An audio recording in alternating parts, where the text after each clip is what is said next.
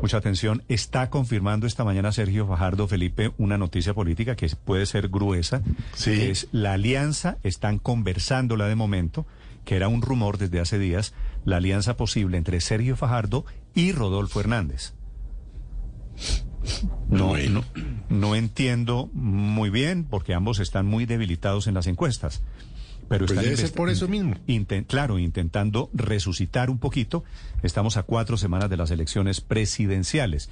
Digo, me sorprende un poquito porque Fajardo lo veía distante ideológicamente del exalcalde de Bucaramanga, Rodolfo Hernández. Es decir, el profesor Fajardo, junto al alcalde eh, temperamental, belicoso, el alcalde de Bucaramanga, me parece un poquito raro. Son las 8 de la mañana, 25 aunque, minutos. aunque aparentemente los une el tema de anticorrupción, o por lo menos eso es lo vi que lo que vi como justificaron la reunión ayer en las redes sociales. ¿Y usted conoce ellos mismos y otras esté- personas cercanas. algún candidato que pero, esté promoviendo Pero hay la unos que hacen, pero pero hay unos que hacen más énfasis que otros y hay unos que se alían con corruptos abiertamente. Sí, eso sí los conozco, Néstor. Eh, entonces, en este caso ellos mantienen, digamos, ese discurso. Yo particularmente no se lo creo al ingeniero Rodolfo.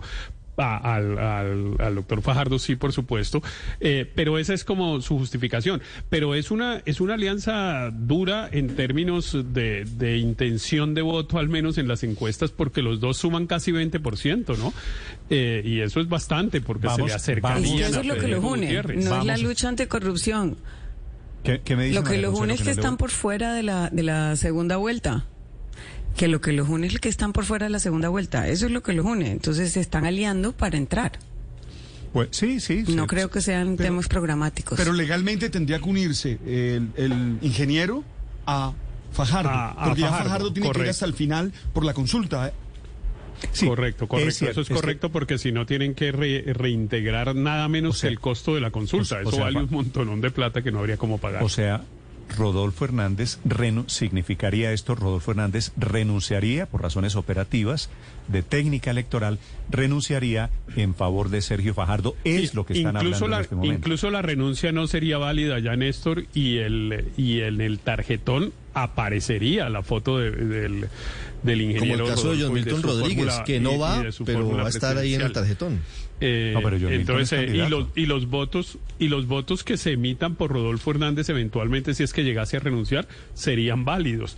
Eh, pero claro, desde el punto de vista político, por supuesto que sí dicen y hacen una campaña comunicativa para pedirle a la gente que está dispuesta a votar por eh, Rodolfo Hernández que vote por Fajardo, pues seguramente seguramente funciona. Bueno, pero, tengo- pero es interesante, digamos, esa movida y, de, y, de- y déjeme decirle que yo creo que es la única que cambia el panorama de la eventual posibilidad de que Petro y Federico Gutiérrez se enfrenten en la segunda vuelta. Ah, pero si está- esa unión ¿Usted no cree ocurre, que esto mueve pues, el tablero, Héctor, de ese tamaño, como pa- para poner a pues, tambalear? pues, pues como le digo, los dos suman 20 y No, Federico no está 20. marcando 23.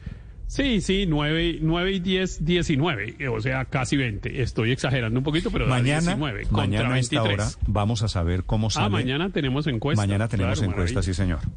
Mañana tenemos Entonces, mañana encuesta. damos esta Y conversación. maña- claro, y mañana sabemos de qué tamaño, de qué tamaño puede ser o qué, con qué cifras están llegando a esta posible. De momento no la Claro, anuncian. y no, signi- y no significa, por supuesto, que todos los que hoy digan que van a votar por Rodolfo Claro. Hernández, si él se re- retira, vayan a aceptarle la, ins- la insinuación de que lo hagan por Fajardo. Probablemente, si no está él personalmente, esos votos pues se distribuyan entre todos los candidatos. Y no sé, por eso le decía que me parece, Felipe, que aquí hay una cosa muy interesante.